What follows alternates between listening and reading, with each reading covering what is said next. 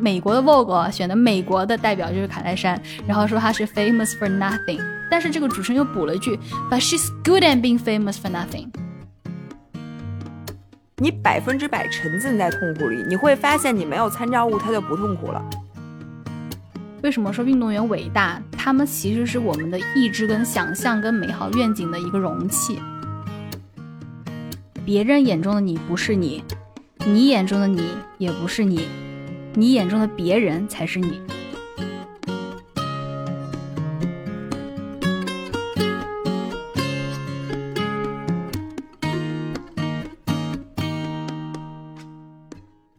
Hello，大家好，我是姥姥。Hello，大家好，那我咋说的呀？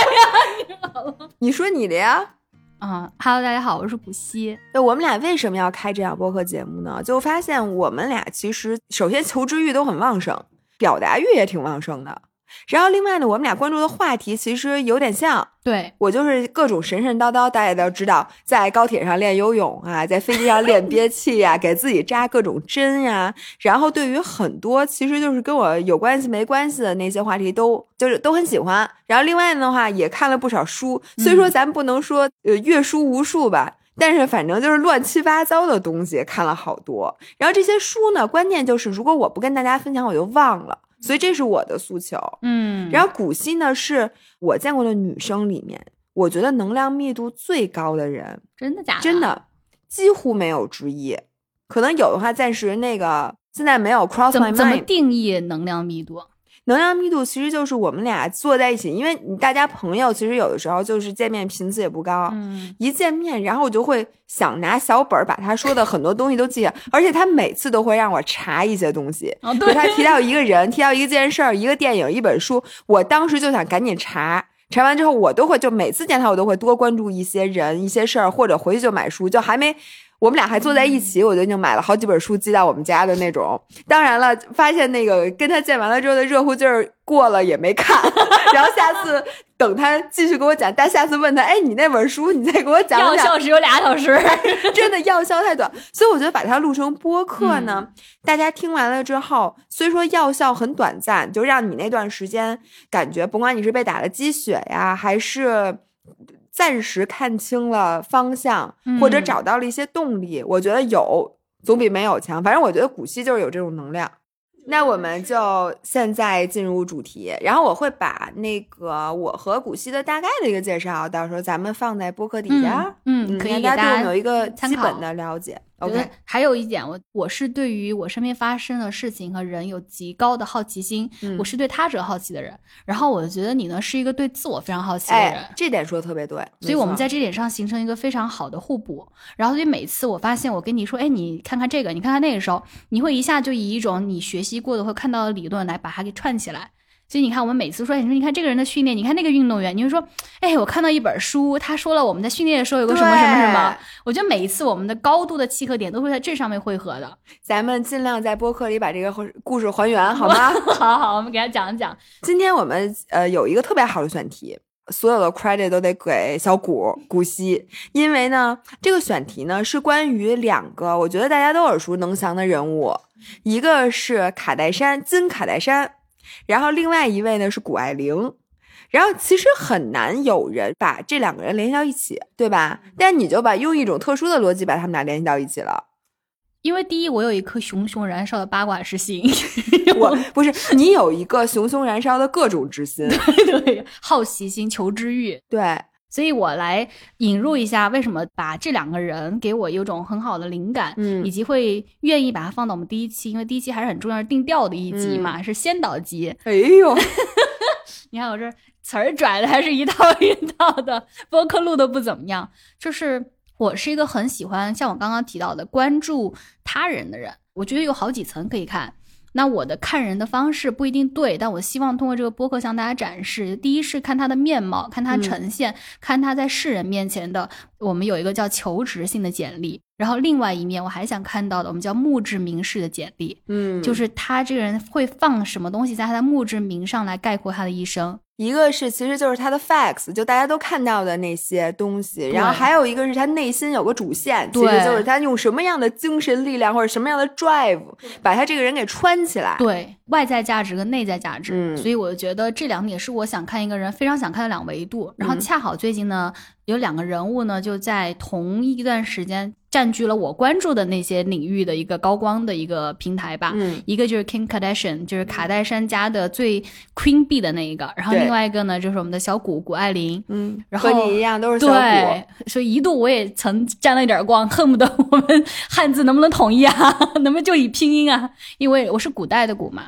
对所以呢，当时我就看了这两，我当时我就给你发信息，我记得当天我就拍脑袋，我说咱们一定要关注一下这两个话题，我觉得特别好。那我大概介绍一下为什么这两人我要关注。卡戴珊呢，是我那天看了一条新闻的头条，是他跟 NBA 去确定合作，是因为他在近几年推了一个风头非常正劲的一个内衣品牌，嗯叫 Skims，Skims，嗯。对，，然后呢，这个 Skims 这个品牌发展特别快，以及因为卡戴珊这个人对于人女人的诉求和人性把握太精准了，把握的真的是。对，就是他甚至能让他的身形能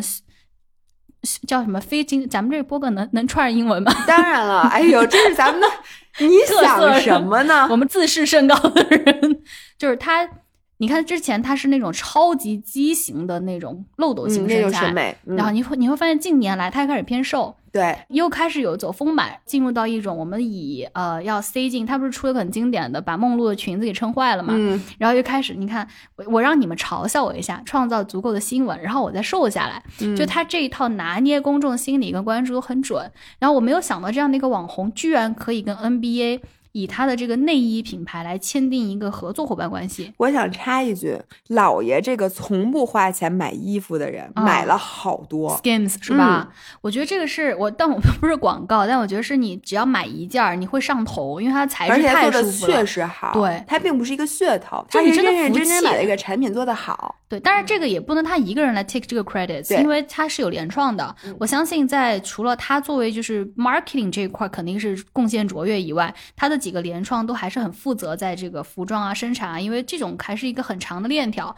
我相信他联创肯定是能发挥了很高的作用。嗯但这个 ultimately 归根下来就是这个人可以吸引到这么厉害的人才来跟他合伙，这就是实力的一个说明。嗯所以当时我看他第一，他是让内马尔给他拍了那个广告。主流的，你看球星来为你拍，然后紧接着又签了 NBA，然后我就对这个人产生了巨大的好奇，就一路黑红黑红黑红黑红到现在变得跟主流认可，一路到不能登 Vogue 的杂志的封面，大家都鄙视说你太土了，你就是一真人秀明星，到不仅登了封面，还成了那个美国不是名人最那个的 Met Gala 的座上宾嘛，这一整套我觉得已经远非励志可以去形容了，而是有太多一层一层可以去拔开的。我觉得很适合咱们来聊。嗯然后另外一边呢是谷爱凌，是从那个一跃成为天才少女开始，最最让我打动的其实是有一个事儿，是因为我前段时间不是突击式学习嘛，沉浸式学习，到有一天我发现我时间实在来不及了，可是我那天又确实要骑俩小时台子，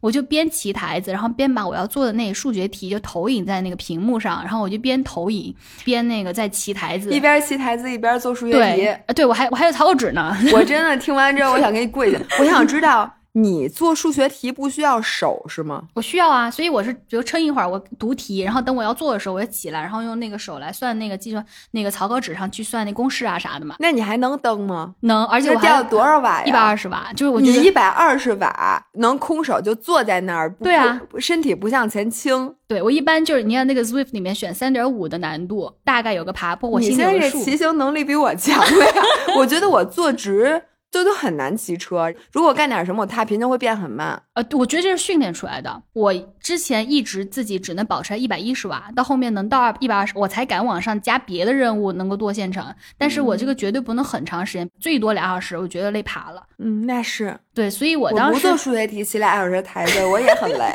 但是你知道这个事情的神奇之处在于这个动作、这个行为是我进化出来的，是潜意识里面我根本压根儿就没有想到这个画面有多惊悚，嗯我就自己就觉得，哎，我既然又要有今天有学习任务，然后又有骑台子的任务，干脆就一起做了吧。嗯，所以我就自己做，以至于当时我在家，我一朋友来了之后开了门儿就。惊呆了。对，嗯然后他说你你你太可怕了，你有一次挑战了我的这个想象的极限。对，然后 until 我都觉得这个事儿好吧，那可能突破极限算了。然后我看到了谷爱凌的那个 ins 上面的那个 story，有一个是她边在跑步机上跑步边读论文 不是，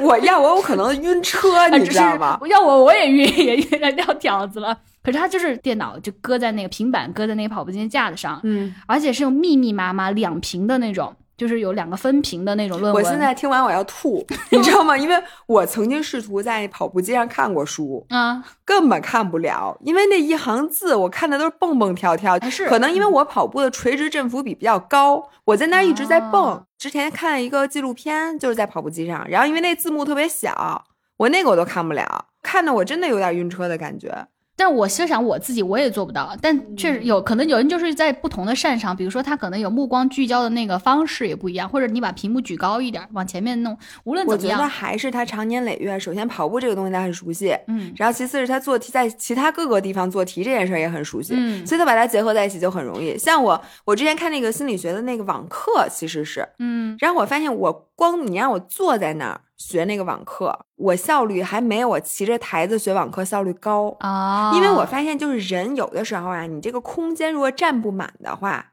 它反而效率低。你会焦虑，没有就是你的心里的另外一部分的空余能量，就在一直寻找一件事儿干。他在寻找的过程中，其实是很耗费能量的。我不知道你有没有，比如说你现在是一半产能嗯在读书，心不在焉的读书，嗯你效率肯定低。你这时候不如把脚蹬上台子，然后这时候你另一边的东西就被一个重复性的东西代替，嗯这样你反而更能集中，更容易进入心流。我觉得是这样。但我觉得你这出发是想把你自己的这个这个引擎拉满的这种，但你主要是时间管理，我事后在想，我发现我能非常自然而然的去做，完全没有多想，是因为我觉得我是这两个行为要互相依靠，就是我的靠这个踏平来给我制造一种有节奏的韵律感，这种节奏韵律感是让我进入到那种思考数学题的那个方式里头。因为我当时还计时，你知道吗？计时做题，然后我其实进入数学之后，我就会忘掉我的腿蹬的有多累。对，哎，我也发现了，就在你非常痛苦的时候，有两种办法，一种是进入痛苦，完全进入痛苦。嗯因为我发现啊，就是你只有在外面是别的颜色的时候，你看到一片黑，你觉得是一个黑点儿，嗯那就是痛苦。但是如果你百分之百进入到这个黑点儿里，就是你百分之百沉浸在痛苦里，你会发现你没有参照物，它就不痛苦了。我觉得这个嗯是消解痛苦的一种方式。还有一种方式，你就不压根儿不往那黑点儿那儿看。嗯，就像你说的，专门看那个白的地方，然后看着看着那黑点儿就消失了，因为你的那个视觉上，它不就嗯会主动去忽略一些东西吗？这就是咱们棋台子叫什么？棋台子做数学题和棋台子上心理课的那个方式，是是，哎，你这俩比喻很好，哎，是吧？我这样一想，有点像一滴水，要么你就选择汇入海洋，对，要么就想让你给你冻起来，你不要去关注它。你看咱俩聊的又是跟这个主题像，还没有进入，还没进入咱回到谷爱凌，对，嗯然后，所以我当时看到这个，给我很大的震撼，是我的行为在一个我非常认可和 respect 的人身上折射出来之后，我就有一种被理解和被一个人呈现，相当于他变成了我的容器。嗯我的一种身体跟意志和对自我要求的一种容器，然后看到他在一个运动员的身上展现出来的那种满足感，其实我是得到了的。嗯所以我就因此我就在想，像她这样的一个天才少女，就是十几岁的时候大学，以及我今天给你看到的，他最近不是在这个大跳台比赛嘛，嗯然后晚上就回去继续写论文、看论文去了。然后我也看到他拍了那个照片，所以就让我在想他的这样的一种生活方式。然后看到他其实在前段时间写了一封信，嗯然后这封信写的很打动我。他写的就是说致那些超努力的人，嗯就是 work super hard 的这些人。对他有什么 to 什么什么 try hard，对他把这个 try hard 变成了一个名词，对这个其实有影射是一个叫 duck syndrome 吧，好像就是叫那个鸭子综合症，就是嗯你看那些鸭子放在那个水面上都很平和，但其实脚蹼在底下使劲对，扑，其实它那个个水下是在很努力的，对，但我觉得他提出这个理论是这个鸭子综合症的反面，嗯就是你不要害怕把你的努力展现出来。不要害怕把你的脚露出来。对他这封信的大概意思就是说，不要害怕去呈现这些，不要害怕你达不到之后被人嘲笑这样的一个。这句话其实说到我心里去了，嗯，因为我就是一个从小做事情我都巴不得全世界都知道的人。我很努力的，对我很努力，然后我要得到什么？我的目标是什么？比如说我达到这个目标，希望你们一起来见证，嗯就是我不害怕失败。然后我觉得这点我很难找到另外一个参照物了，哎，他也是这样子。直到我看到了他身上有，并且他比我更有能力的把它变成一个名词性的东西表达出来。嗯嗯嗯，我觉得这个是一个特别典型的。你看，之前我听那个《纵横四海》嗯里面讲到过这个，他有一个著名的实验，嗯就是说把一群小孩子，然后分成两组，这些小孩儿可能成绩都不错，现在，嗯然后跟一组人说说，哎呀，我觉得你们好努力啊，就夸他们努力；一边人都夸他们聪明，就觉得哎呀，你们好有天赋啊，就做这个题好聪明啊。然后这个时候再给他们一套两套试卷，让他们去选做哪个。然后呢，一套是更难的，而且他会告诉那小孩这套难，嗯这套容易，挑战哪套。就是被夸努力的人倾向于选择那套更难的试卷，嗯然后被夸聪明的人倾向于选择那套更容易的试卷。嗯，然后他们分析背后的原因，是因为努力是一种模式，你认可你的努力，你就愿意更努力，嗯你更努力，你肯定是追求更高的目标，这是一种 consistent 的夸奖方式。嗯但是被夸聪明的人呢，他特别怕，如果我选了那套难的试卷，你会发现其实我并不聪明，嗯所以这样我就会畏惧去接受更大的 challenge，我会固步自封。OK，那我聪明，那我要不就以后再也不考试了，这样我就可以心虚，怕你对被你看穿。对嗯，我想保住我聪明的这个头衔，然后所以我就会倾向于选择更简单的。所以这嗯在一次考试里你可能看不出来，但是如果你想啊，多可怕！你从小，因为你面临每天都在面临各种各样的选择，都是 harder choice 和 easier choice。如果你永远选择那个 easier choice，你想，你就说一年之后。你跟那个孩子差多远？因为你所有的学习都是在挑战当中学习的，嗯所以我就觉得，其实像谷爱凌这种，她大大方方承认自己努力，是一个非常 consistent 的通往进步和成功的路。当然，我觉得虽然是这样，但他确实要有一颗很强大的心脏，因为他个人站的这个台子确实很高。对，因为他嗯毕竟身上背了这么多代言，然后这么多商业的东西，可是他还能在这样的出发点上，把他展现的所有的努力呀，所谓的我们知道这个叫奋斗表，对吧？嗯还是能把它呈现出来，甚至于他在展现他的动态的前一个是滑雪的官方说恭喜在第一天的训练日，然后谷爱凌九十四点几分得了第一名，然后把榜单晒出来，就是他在那个榜单的第一名，他就直接晒出来了。然后第二个那个 story 就是他在回到酒店之后就马上开始掏出论文在学习，嗯。他啥都不耽误，而且他呈现这些非常的行云流水，就是嗯我丝毫不会觉得你夸我成绩好，我现在是榜单的第一名，我就哎呀谦虚一下，万一第二天就不好了，那怎么办？嗯，他丝毫没有这个，就是完全不内耗的一个人。，对，感谢你把我放到榜单第一，感谢你发布这个榜单，我就是第一。然后还嗯说它是个 nice workout day，然后就还标了一个 caption，然后第二条就回去赶紧切换角色进入学习，我就是一学生。嗯，而且我觉得他接受失败，因为他不是没有失败过。嗯我觉得他接受失败挺从容的，嗯，就他也并没有找借口，也并没有辩解，这点是我还挺喜欢的。对，但可能也有一点是。他足够的知道自己有不同的人生轨道，他毕竟这么年轻。比如说，嗯我在我就算退一万步讲，我在滑雪上面步步败退，可是我还是斯坦福学生啊，嗯，我很聪明啊，我的表达能力还这么强，我的演讲能力还这么强。我但凡哪一个轨道失败了，你都不能否认我的全部，嗯因为我每一条都在开花。所以它其实也是一种平衡风险的方式。对，这就像我说的人生的支点，对，我就说，当你只有一个支点的时候，你就会更在意这个成败，嗯，你可能也不敢让别人知道你那么努力，因为万一你努力半天，结果人家没你这么努力，或者把你努力隐藏的很好的人，但公众不知道嘛，嗯比你强，那你可能就是有的时候会失去人生的这个支点，你会很 lost。但是像他为什么这么努力，他的结果也是他拥有了很多很多支点，所以这个人就很难被打击到。对，就是人生，我觉得溃败的开始就是自我否定。如果说你只有一条线的话，那一条线一旦崩溃，你就会进入到这个自我否定的怪圈。可是他不会，因为不这条不行，还有那一条。就如果我要对十八岁的我说，你能从谷爱凌身上学到什么，我就会用说你使劲的为自己开拓轨道。嗯嗯这是而且你不要走一条线，你要走一个面。对，就是你要嗯相信到后面它不是在互相牵扯，它一定是互相加成。嗯就是所以你每条轨道都可以放纵的纵情狂奔。嗯那再反观卡戴珊，为什么古安里我们的三个词儿叫超努力，嗯，以及他不觊觎把这超努力给展现出来？，对，我觉得他最难得的就是努力的人其实非常多，嗯而且我相信啊，我真的不觉得有天才，嗯，我觉得就是你努力的方法不一样，就有的人努力到每一个都到点儿上了，有的人他努力没有到点儿上，那这个就是方法的问题，而不是说这个人他能不能嗯成功的问题啊。我一直是这么想的，嗯反正就是努力人很多，但是很多的人都特别怕别人发现他努力。但是像谷爱凌这样的人，他愿意把他超努力这一面，而且他基本上展现的全是这一面。他没有丧的时候，他没有负能量的时候，嗯。以及我是内心真的相信他可能真的就没有。咱们俩其实都是更偏谷爱凌这样对。的，但是我觉得谷爱凌的人生更窄，卡戴珊的人生那是真宽，波澜壮阔，一定有问题是谷爱凌解决不了了，嗯。但是卡戴珊能给你解决了，因为我觉得他可以把，就像你说的，他把所有的破烂儿。你觉得是垃圾的东西，那些能量，尤其是全都为他所用。对，这是一种我觉得啊是千锤百炼之后的能力。那就是如果我们要去概括谷爱凌是超努力的话，嗯我觉得卡戴珊的一生截止到目前，我觉得就是如何的去利用被低估。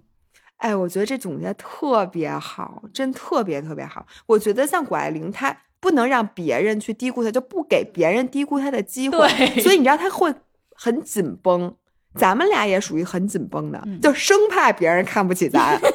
所以你就得特别努力。所以咱俩都是那个 try hard。对，这这个类型其实本质上有有一点那个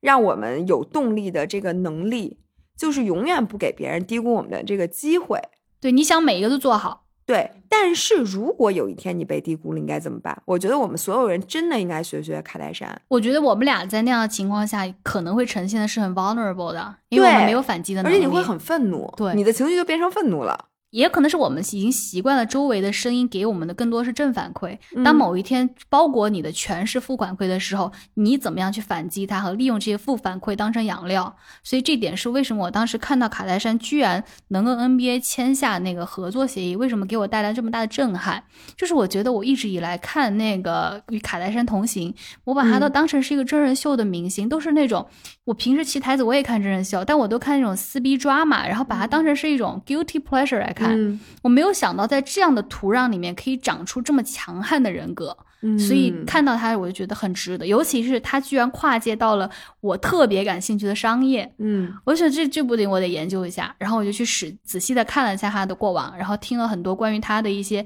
介绍啊、播客呀各种，然后就让我觉得，第一我自己身上我觉得很欠缺的啊。如果大家可能还有听众们不太了解卡戴珊的话，嗯应该算是现在美国真人秀的开山这种系列方式的开山鼻祖，鼻祖对，以及现在的常青，这两点太说明问题了。第一，他很 creative，知道抓什么；第二，他每一季都知道该抓什么新的，嗯，就是能常青这个在美国的真人秀是很难。你看这么多狗尾续貂的什么美剧啊、真人秀啊、脱口秀啊，他每一季都能做到紧紧的抓住每个人，家里的抓马层出不穷。真的是每一个都能够，就所以当时应该是美国的 Vogue 就选了各种国家的女性来去代表这种女性名人嘛，嗯代表某一种流行文化。然后美国的 Vogue 选的美国的代表就是卡戴珊，然后说她是 famous for nothing。哎，这个总结的太好对了。，famous for nothing，甚至于大家在谈论他的时候，我记得有个播客聊到他的时候，说我们该怎么介绍这位人呢？因为他既不是歌手，他也不唱歌，嗯他也不表演，嗯他没演电影，啥贡献没有？对对美国娱乐界啥贡献没有没人不知？道他。对，家喻户晓。但是这个主持人又补了一句，But she's good at being famous for nothing。嗯，就是他太懂利用。你说我是 nothing，听起来像是一种 deny，是一种对我的否认。可是 famous for nothing 就不是了。嗯那当时他们的研究说他是怎么 famous for nothing 的，嗯是因为他在每一个时间节点都首先毫不掩饰自己的野心。嗯你看他尝试过什么？一开始那个意外，但是后来看也不一定是意外，嗯就是这个录像带的外泄，嗯让他成为了这个呃红人吧，黑红，绝对是出道是对黑红黑掉了。然后就开始不停的尝试拍片子，拍各种，然后还去尝试了商业上。我们现在看到 Skims 很成功，以为是一炮而红的，可是他在前面尝试了很多不同的模式，他还出过 emoji。什么卡戴珊的那个表情包，你哦，这用他的。我还都不知道哎。他还出过那个像虚拟人生一样的，像卡戴珊一样的这种生活，就是你来当卡戴珊，就它是一个游戏然后很多人玩儿。他甚至于当时我看到一个数据，我不知道真实吧，就是看到一个数据是说，在推出游戏的前几天，注册这个游戏带来的收益就让他直接净赚了一点六一百六十万美金。哦，就单论注册，嗯就它的影响力就可以马上就 copy 到这个里头来，更别说你在玩游戏的后续的氪金啊，各种还要下载，因为它可以分成嘛，分百分之四十五好像，就这个游戏的所有收入。然后他还玩了 KKW，就是嗯美妆 Contour 啊、对这些，对吧？就是美妆也玩。然后后面在那个 Skims 之前还尝试了各种就是业态啊什么的这些，然后到最后你发现 Skims 上面火了。你觉得是不是他？哎，你看不就是名人搞的一个什么周边？踩上点儿了，或者对，但其嗯实是他前面尝试了很多东西，所以我觉得哪怕是这样的一个以赚噱头的明星，他也没有第一不像我们以为的所谓的爱惜羽毛，嗯，在商业上的打引号的爱惜羽毛，其实不一定是好事儿。对就你太过于去高看自己了，可是商业有些时候就是要去不停的把双脚踩在泥地里面去做。我看他，我自己特别有感慨，就是我觉得我自己就做的不够好。我嗯太过于的所谓的爱惜羽毛，所以我看到一个这么强的名人，这么有效应的名人，都在不停的尝试。还有一个事情让我也特别惊讶，他现在他的 eBay 上的账号都是开通的，然后在 eBay 上干嘛呢？卖二手，不仅卖他自己的二手，还卖别人的二手，卖他周围的那些人的二手。直到现在，他的 eBay 账户看那个账户上面已经显示卖了卖出了两万多件商品，哦，直到现在还开通，多少年了？就是他还能把这个事情他真的是一个 try hard，对，但是 对，你觉得他好像就是个 famous for nothing，不是？他其实是做了很多事情，可是直到现在，他仍然大家觉得看他就没脑子，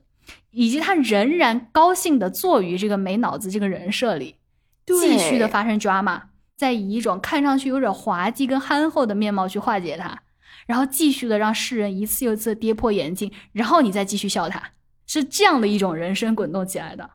你知道吗？如果我是一个像他一样，就是因为这种录像带 sex 还是 sex 这个嗯 sex 对 tape 外外泄出来的，我要不就两种，一种就是彻底摆烂，我就是色情明星以后，对吧？对，然后我以后就搞这件事情。嗯然后还有一类呢，就生怕别人再把这个东西和我联系起来，嗯，那我穿衣服恨不得我都得裹紧一些，嗯对裹紧，然后一点儿都不能露出曲线什么的，嗯我就要跟过去的自己 say 拜拜。然后以后就这些东西我再也不碰了。其实就是你要小心翼翼的活着，嗯，但他其实完全没有。我觉得他的策略叫 ride with the tide，就是跟着这个潮流。我来，我时刻都在看这个舆情啊，看大家的 attention 是什么样的。我只要跟着你的潮头去走，只要势能是最大，无论它是正向的还是逆向的，没关系。我就怕你们不讨论我。对，这就跟比如说你看到的东西，在世界上有东西，这是垃圾，对吧？嗯这不好的垃圾。然后这个是吃的东西，这个是好的。但是如果你是一台可以用沼气发电的发电机，一个 gas engine，你会发现这些东西都是 energy。对，然后你就会捂着鼻子，你也会去把这个这个能量给发出来。，对，那我也不说这好的我就不吃了，我只吃沼气。不是的，沼气也是能量，吃的也是能量。对，你甭管 feed on 什么东西，只要它是 energy 的形式，都可以为我所用。我把它汇成一锅，这我觉得是一种心态上的强韧。我觉得还有另外一种，不仅有强韧，还有人格上的柔韧。哎，你看她的每一次，你觉得她似乎要成为大女人了，她又变成了小女人。就是嗯。几个很典型的例子，比如说她在跟那个 Kanye West 结嗯。婚，然后呢，Kanye 就出来说：“我把卡戴珊的衣服啊，全扔掉了，然后我再给她包装成什么对。什么。你看，你看现在 Kanye West 的多、那个，对，他说：“你看，看，他说你看卡戴珊以前多俗气，穿的那些东西，嗯。现在多高级。这个时候卡戴珊没有出来说一句话，对，她就任由接受了，对她就是一个小女人姿态，大家就啊，你看无非就是这样，然后转头一离婚，我去考伴儿了。对，而且你没发现就是 Kanye West 确实让他发生了蜕变。嗯，如果你是一个大女主，你可能上来就说：“那我不接受你这个这个一套。”但是他，你看他就像水一样，他就装进去了，对，装进去，然后就你发现这水里长出了一颗水仙，然后你原来觉得这剧情是 OK，那他以后就变成了那个侃爷的这个另一半家属，哎，你弄弄弄，发现哎不对，他把他的能量吸过来，然后最后哎，我们又换了一个剧情。对他的低眉顺眼是暂时的，是阶段性的。然后你一离婚，他马上说我要去纽约考那个律师的 bar，虽然是我听说是那个最低级的入门的，然后而且他也说我的愿望为什么考这个，我不是要怎么着，我是要去为有一个特别的案例，他是想要去为这个案例去做这个辩护律师，就因为这样的一个诉求，又有靠你看这个人家这故事讲的，就是有头有尾，有结果有诱因的，对吧？就他就讲完这故事，这是我要考，每天的学习都会晒出来，他又把自己特别强大的大女人的那一面的叙事又重新的讲出来，然后你又想，哎，不对呀，那不是那低眉顺眼的小媳妇儿吗？对，怎么又变成这个叙？所以说明你看他的叙事逻辑，其实永远不是我是低眉顺眼的小媳妇儿，还是我是大女主，永远都是我从现在这个 situation 到底有没有能量，嗯，可以让我继续吸取。具体我变成什么样，我都没想过。我觉得他都没想过他想变成什么样，他真的是一个流动的。能成为十多年的常青的网红，从原来给那个 Paris Hilton 拎包的小跟班，能成为到现在这样啊！所以我当时我觉得有个结论就是，你看他所有这些很 drama 的地方，很无助的地方，然后在真人秀哭泣的、悲伤的这些地方，我都认为它是一种因为经历过事情之后能从容不迫的呈现出来的一种 drama。对，不是那种受惊的那种 reaction，在他身上，我认为你看到的所有的反应都是真实的，但这个真实的背后，都因为他有一个底气，以及他知道这套游戏该这么玩儿，所以他没有演，他仍然是真实的带出了他所有的自己。对，这就跟你知道，我前一阵经历过一件事情，就是我们去一个餐厅吃饭，然后呢，人家拿来了一个这个酒单，然后我因为我不太懂嘛。于是我就问他，我说你给我推荐一个呗，然后就哒不拉不拉说这个特别 fruity，那个酒特别干，你喜欢哪个？我喜欢 fruity，什么什么，最后推荐，推荐人家把那酒给我倒了一小点儿，说你尝尝。这时候我突然想到没问价格，嗯，于是我问我说这酒多少钱啊？他说什么三百五一杯还是多少钱一杯？然后我就直接我说这么贵，我说那我不要了。然后那人说：“哦，那我们还有便宜的。”我说：“那那你那个一百块钱的或者一百五的有哪几种？你给我尝。”这哪家倒霉的那个？然后你知道，就我的朋友就彻底惊呆了，说：“原来还有这种操作。”嗯，就他不知道这玩意儿还能退回去，还跟他说：“你给我来一个推荐点便宜的什么的。”然后我就想到，你说我的反应就是完全真实的，但是你能把这种真实展现出来，就是说明。你有了一些阅阅历，你对自己是从内心底下是有底气的，嗯，因为你觉得你不需要让别人认为你可以负担得起这个东西，对你不害怕被别人认为穷酸，因为你不是。对，或者就算你是，你就觉得我现在就确实付不起这个东西，但是我一点都不用再掩饰了。原来年轻的时候，其实你也有这个真实，就是他给你，你一定是觉得贵的，嗯。但是呢，你可能就觉得，哎呦，这个东西我是不是不要展现？嗯，因为显得我好像特别没见过世面，或者特别花不起这个钱似的，你可能就选择去掩饰。我觉得大多数人不是没有这个真实，我们这都有，我觉得大家都有这样的阶段的，因为。太过真实的东西，你不敢展现，你变得不真实。所以我觉得在卡戴珊，我真的特别理解他。就如果你想在一个真人秀，因为我们平时拍 vlog，其实有点类似真人秀这种东西，你有很多真实的情绪。我觉得对于一些人来讲，他可能会考虑，我是不是不应该现在展示出来我是这个情绪？但是我觉得对于卡戴珊来讲，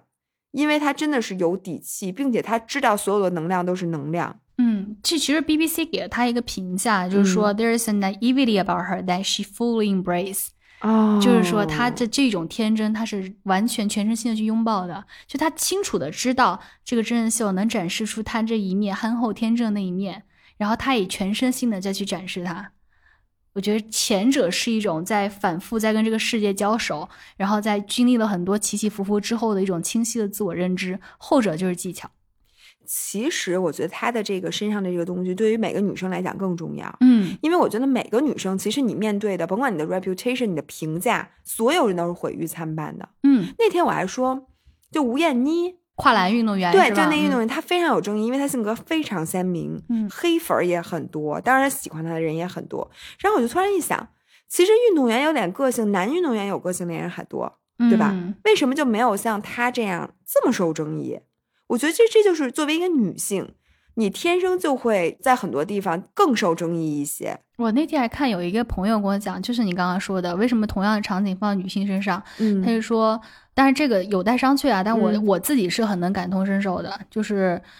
成功的女企业家多多少少都被人造过黄谣，啊或者说女性高管，不一定是女企业家啊。不是说我是成功的女性高管，而是从我身边的案例上，我听到的和我被重伤的怎么着的，就我发现确实是这样。就是只要你稍微在那个位置高一点的，多多少少都被人造过黄谣。就像你刚刚说的，毁誉嗯参半，也有一半的人会说你就是成功的女企业家，你很独立、很强大、很怎么样。另外一面就哎，你这是不是有别的方式啊、嗯别的路径啊？或者你你要强如董明珠，对不对？咱不继续说，因为我怕接到格力的律师函。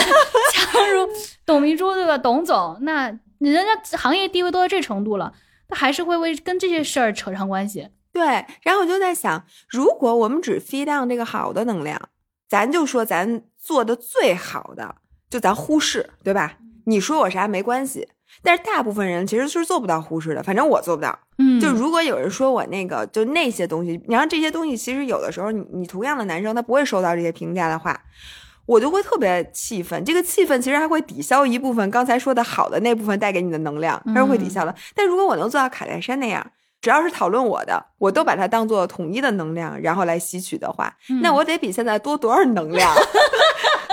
哎，你不觉得只？要它不相互抵消，对吧？是加成的。本来现在我是相互抵消的关系，嗯一边加一边减，对吧？嗯我可能剩下只剩下百分之四十了，对吧？嗯，你说这加起来我百分之二百的能量，你说我我能多干多少事儿？所以这是让他能成为一个现象级嘛？就是为什么他能成？我觉得原因就是在于他太懂得去有词儿 supercharge at the attention 就是他能够去加速的或者说是超级利用给他的关注，就是无论这关注好的坏的来者，我就兼收，我都先收着，没关系，因为第一风向也是会转变的。你可能几年前你不认可，你现在认可；你几年前认可，你现在不认可了。只要我保持在那个风向尖尖上，保持一定程度的可控，有好的有坏的，能在这种动态平衡下面，只要我在那个浪潮尖儿上就行。那至于可能今天这个成分里头一半的好的，几年之后倒戈的不好的，那也有不好的倒戈的好的，对吧？这些没关系。所以我觉得他可能对这些来的声音，他自己对于这些声音都很少去评价了。没关系了，嗯他把它中性化的去看待所有的声音，声音就是声音，声音可能说的是你自己，而不是我。就有一句话叫“别人眼中的你不是你，你眼中的你也不是你，你眼中的别人才是你。啊，哇，这句话高级了。嗯”我当时看到这三句话的时候，我就品咂了好久。你怎么去看这个世界？其实这个看法、这个眼光，可能塑造的是你自己。高级了，或者当你常时常把一些形容词拿来形容你身边的事情和你遇到的人的时候，往往那些形容词跟那个语言在逐渐的在塑造你。我觉得这个话，你看这个世界的时候，有时候你自省的时候能用上。嗯然后你觉得别人对你说了什么，然后你想独立来看这件事的时候，你也可以用上。嗯，或者当你时刻觉得你周围越来越多的聚集某种人的时候，你想一想，是不是你身体的那种成分会越来越多？因 对，因为你自己自身才是那面镜子。所以我当时看到那句话的时候，我非常的受震撼。然后我就在设想，当一个人拥有强大心脏的时候，他是以什么样的方式对待这个世界，能让他自我呈现这么强大的？也许才是我们常常说到的，越厉害的人他越谦卑，因为他对待别人谦卑的方式，就是对待自己谦卑的方式。哇、这也太高级了！这句话应该变成咱们这一期的 punch line。对，哎，我真的觉得咱们这个播客是不是可以，就是每一期咱们自己选出一个什么金句？对，那你说这金句咱们是放到音频的方式，就是剪出来，还是干脆就放在那个题目或者放在那个 show note 里面？修诺可以放，但我想听大家的意见，我们也可以，比如说每隔两月，我们做一个小小的 recap。哎，对，我们像那个 Tim Ferriss 一样，就是他有一个栏目叫 In Case You Missed It。我觉得我们也可以，比如说把每一期我们最喜欢的那个互相击中对方的那个，把它放在一个 recap 里面。可以，咱们现在互相击中的频率有点高，就各种击中。哎，这样，咱们最后咱聊聊你看到这些东西的 resource，然后有没有相关的书啊？嗯，你因为你肯定是从某一个渠道看的嘛，书啊、电影啊、播客呀、什么的，咱每期可以把这个先介绍一下，因为我觉得我每次从你那儿都能挖出好多什么新书，还有最后最后咱们就是最近看的书什么的，哦，对对然后大家也可以从里面挑一些，就你想让我们听我们聊什么。哎然后、这个好，对吧？这个好对吧？？然后咱们下次，因为我们这档东西不是多少和读书还有点关系，然后咱们咱可以说一下，让大家从中里面挑咱们下一期的选题啊，或者什么方向什么的。嗯，我先说这次，其实我平时看到这些，首先卡戴珊是因为它跨圈到了我关注的商业领域，嗯我是看到一个商业报公众号在报道它，嗯，然后我就诶，等一下，这是我的 guilty pleasure，怎么变成我主页了？对，怎么跨圈了？所以我在看，我实话实说，我至今没有看一集《与卡戴珊同行啊，是吗十七集的，对，你没看过？一集没看。骑台子还得做数学题呢，没工夫看这个。我实在是觉得太 drama，以及有一点点美国人的那种，嗯就是很 superficial 那种感情，就是他发自内心的 superficial，就是这种感觉。真诚的塑料，对对，就真心的，这这个是我看不下去的，但是嗯不妨碍我穿过这十几季的卡戴珊，看到这样的一个很完整的人物的成长线索。但我觉得，如果要给大家更多的这个建议的话，我觉得可以多看一些，像比如说 WSJ 叫 Wall Street Journal，、它有一个中文版，嗯，《华尔街日报》中文版的对。现在订阅是不是还付费呢？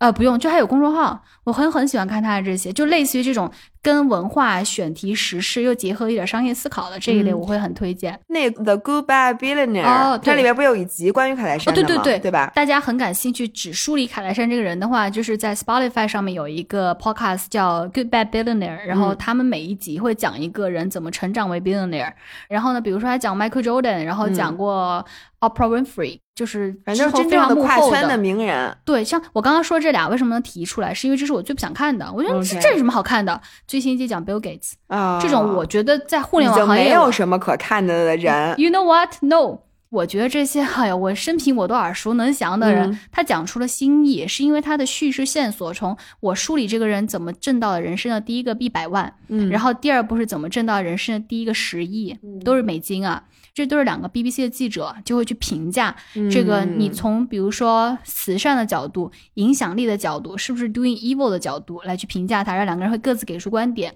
也就是你到底是一个 good 还是一个 bad？对对，还是一个就是 like one of those 芸芸众生的 billionaire，就这样去。所以你看它的结构上面就是又有事实，嗯我前面都在跟你讲生平、讲事实、讲什么，然后最后又有 critical thinking 的观点，嗯所以你觉得这是一个非常完整、非常工整的结构。哎，你知道我最感兴趣的是什么吗？嗯，就是不同的人面对同一个史实资料，就这个人本身已经没有什么咱们不知道的原始素材了，嗯但是大家如何看待这些素材，嗯，这是特别不一样的。就跟比如说咱们俩同时去见一个人，那个人不能特别简单啊，就是一个比较复杂的，比如说企业家，嗯然后你观察的细节可能跟我观察的每个人观察一百个细节一点儿都对不上，然后得出的结论也完全不一样，就每个人品人很不一样。很不一样，我觉得这特别有意思。嗯，哎，这让我突然想到一点，就是看冬奥开幕式的时候，然后我我家里有几个朋友一起来跟我一起看，嗯，我们四个人看冬奥开幕式，四个关注点。我看、我看的都是什么长相，然后我另外一个女生朋友看的都是每个女运动员的挑染，都好好看，因为她最近要挑染。然后男生都看什么呢？就看，哎，他这个品服装是什么赞助的？是穿什么是始祖鸟这是什么还是 The 什么呀 Lululemon？、啊这个设计很好啊什么的。然后这另外一个人这背地里，哇，还有一个国家我没听过。啊，这国家的国旗长对什么什么什这么神奇，对，非洲国家居然有冬奥运动，就类似于这点。所以你发现四个人在那儿看完全不一样 take。对我觉得这个点当时是这样的，就因为主要是我们当时四个人太极端了，每个人都在以自己感兴趣的方式在使劲说自话 对，但你会觉得你投入到这个话题里面特别好玩儿，你从来没从这个视角看过。对，所以我觉得有的时候我们面对就说这个世界上都著名的这些嗯 billionaire，、我们会有一个特别 boring 的看法，就比如说你就觉得啊，比尔盖茨就是那样、，Michael Jordan 谁不知道啊？哎、对？Michael Jordan 是吧？这有什么可说？然后你就听他们说，你可能会从另外一个视角，尤其是他是从商业的这种，而且又是接地气，因为我听过几期，嗯，真挺接地气的。对，但可能就是需要，因为它是英文的，对。然后，但还有一嗯点是你刚刚提到，我觉得人生我们常常说你要把它活成一个旷野，嗯其实我们以终为始来看它的话，何尝不是我从你的这些看似只走出了一条轨道里面，我去挖掘出你旷野里面的其他的小径？嗯我觉得这样的这种播客来帮你去挖掘，就是他尝试一种商业的思路去串起一个名人，哪怕你是运动名人、文化名人，只从商业的一个小的这个线索，一根银线，把你的人生那样串一下，以终为始的来看，我觉得非常的有意思。所以我当时就听 Kardashian 这一集，我就觉得哇，听的好引人入胜，所以我推荐给大家，是 BBC 出的，叫那个 Good Bad Billionaire，我每一集都听了，非常着迷。每一集都听对，它。其实出的也不太多，十几集吧，就是是新的。OK，对，所以推荐大家去听。然后关于比如说像谷爱凌这种的，那就是属于我的另外一个巨大的兴趣范畴，就是运动员范畴。嗯我对于所有跟运动员相关的心智、心力、体力训练和怎么结合这两个，我都无比的着迷。嗯这是咱们俩就是爱聊的嘛，吧？对对就是到底这个 mentality 啊什么。然后谷爱凌是因为身上特别典型，嗯以及我从所有近代的女性运动员身上，说实话，我最能 relate 的还是她。嗯，因为咱俩很和他很像，对，太像了，真的挺像的，跟谷爱凌。嗯然后他的身上的一些文化性的一些交叉，让你觉得特别能能真的是能共鸣到。所以我们常常说嘛，之前不是看那个网球的时候，那个 String Theory 里面说，嗯为什么说运动员伟大？他们其实是我们的意志跟想象跟美好愿景的一个容器。对你希望他为你吃尽世间所有的苦，你也愿意把所有无上的荣光都给他。都给他。对，这就是运动员身上这种奇异又混杂的这种形象，这就是为什么你看，比如说你看那个普林芳丹的那个纪录片，嗯你会哭啊，哇就因为他替你把世界上的苦全都吃了。对，当然了，他这有点惨啊，最后。但我看刘翔我也哭，对吧？就是啊看刘翔纪录片，我自己喝着红酒在在阳台上，本来是中秋月圆之夜，然后在那儿哭成狗，也是因为我太能从运动员身上共情。我觉得这可能给大家一种成长的思路。就是你可能不一定要非得去 push 自己或者怎么样，但是你能看到运动员很直观，他都是数据指标。这个坡我能不能过去？我这个冲线能不能过去？我的 PB 到多少？这些都可以给你数据。我觉得可以给大家一个借鉴，就是当你咬牙要经过你人生一个又一个的 milestone 的时候，也许就在人生那么一小点点冲刺的时候，你可以借用一点运动员精神就够了哎。我一直觉得，就人格是借用的，嗯就我们其实没有的时候没有必要非得说清楚，嗯这个人到底是好还是坏。比如说，我觉得大家经常有一个疑问，比如说我受伤了，我到底是应该努一把，继续坚持训练，还是我就应该在家好好休息？就非得要把这事儿说出个对错。但是你看运动员身上，那有的运动员他就 push push push，然后人家成功了，对吧？嗯然后有的运动员 push push 就就伤了，对吧？就就彻底不行，刘翔，对，是吧？然后有的人呢，他就是躺着躺着他就失败了。嗯这东西没有对错，嗯，只是就是你得想好你想怎么着。就我是我这个选择权永远在我自己，我觉得这点有点像卡戴珊，还真是哎，就我怎么着你甭管，你不要给我拿一个人设框我，我今天就要当小女人，我就就依附于权贵。明天我就要做大女主，我就说干嘛干嘛。但是你有的时候需要一些能量，你上坡的时候需要的能量和你往下出溜的时候需要的能量不是一个能量。这个时候你要借用不同的人格，所以我们看的人格越多，尤其是极端的人格越多，你越会发现你无论上来和下去都游刃有余。嗯，因为你总有一个榜样，或者总有一种力量你可以借。你不要以为只有上坡需要能量，下坡不需要能量。你在水里，你往下走一个试试，你没三块板砖你都下不去。所以你看，我们这么一来就拍板砖，说我们绝对就是谷爱凌类型的，其实也不尽然。嗯，今天能作为讨论的话题性的人物，一定是他身上有很多的折射面板，给你折射出了不同的你自己。对。这是我觉得一个人能成为话题中心的一个很必要的条件。而且人活一个韧性，嗯，我越来越觉得，就谷爱凌她不一定韧性，她是我觉得她就是韧性肯定没有卡戴珊强，哎不一定哎，是吗？因为你让我仔细想想，嗯。我反而觉得，第一他年轻，嗯，他人生可能选择他自己都说了，他小时候也跑越野，定向越野，对，甚至也差点打篮球。嗯他其实有很多可以尝试的，这条不行我换一条，以及他也不觉得这个事情所有的我都依赖于你的 attention。嗯那我好好读个斯坦福，我毕业了，我该怎么着怎么着，我回归普通人生活依然可以，这是他可以任性的一个本质，甚至于他这点上他可以比所有人都任性，嗯，只是他能不能去经历这种巨大的关注，一旦消弭之后的落寞。这是运动员需要巨星运动员需要去解决的另外一点，这是贝克汉姆那个纪录片主题嘛？哎，对，在最后我们可以，我觉得可以推荐一下贝克汉姆这个纪录片。哎，对，最开始我没觉得它好看，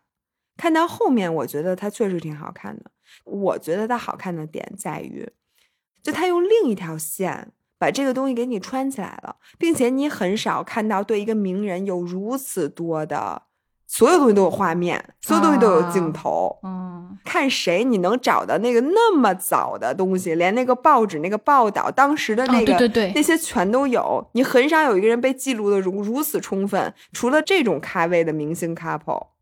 嗯，嗯你继续说，我有我有我的。哎，你说你的，嗯，因为我后来看了一下，其实嗯小贝是能够从这里面拿到巨额的收入的，嗯，所以他一定是把自己压箱底的很多东西自己拿出来的。以及我看那个纪录片里面接受采访的，像之前那皇马主席这么大佬的人，其实如果不是小贝自己去请，绝对 Netflix 请不动的。所以里头的很多的大佬出来该怎么样？你看，其实里头有说话的，但没有一句话真正重伤他，或者从底层否定他。所以一定程度上，我看他，我觉得他有某种程度的真实，但也有某种程度上，他还是有一些商业意图和你到了这个年纪了，该著书立说了。嗯，嗯我觉得，只是说因为是从小贝自身来的，所以他还有很多真实，让你觉得看到了很多不一样的那一面。对，那我觉得所有的纪录片，你不可能真的做到把它另完全的另外一面，就 diss 它的另外一面展现的淋漓尽致。我觉得也很少有人有这个宽容度吧。就毕竟嗯这是我的纪录片儿，你在嗯我的纪录片里找到了我的敌人。但我，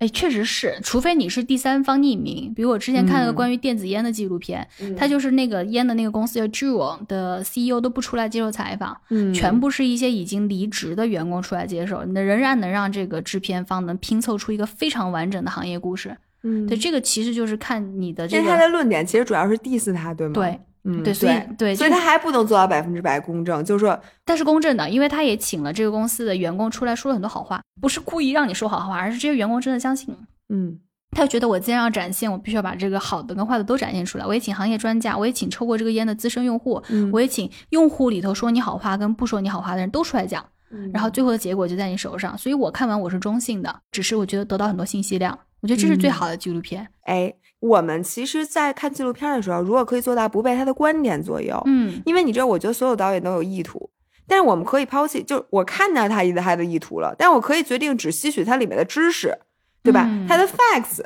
我们就直接拿这 facts 自己重新加工一遍。如如果我们可以做到这一点，那我觉得我们就更接近卡戴珊那种，就是我们有的时候不需要因为这个片子它的意图太明显，我们不喜欢就去放弃这个片子。嗯，这个 take away 很好。我要再嗯补充一个刚刚说的纪录片，我再推荐一个施瓦辛格的纪录片。嗯三部曲应该也是今年 Netflix 的年度重度推出之一。然后三集分别讲了施瓦辛格从那个健美先生嗯到电影明星，然后再到州长，就这人生三阶段，我觉得嗯讲的很好。他就跟那个小贝那纪录片有不一样，就是这一片子你能看出来是施瓦辛格自己在讲。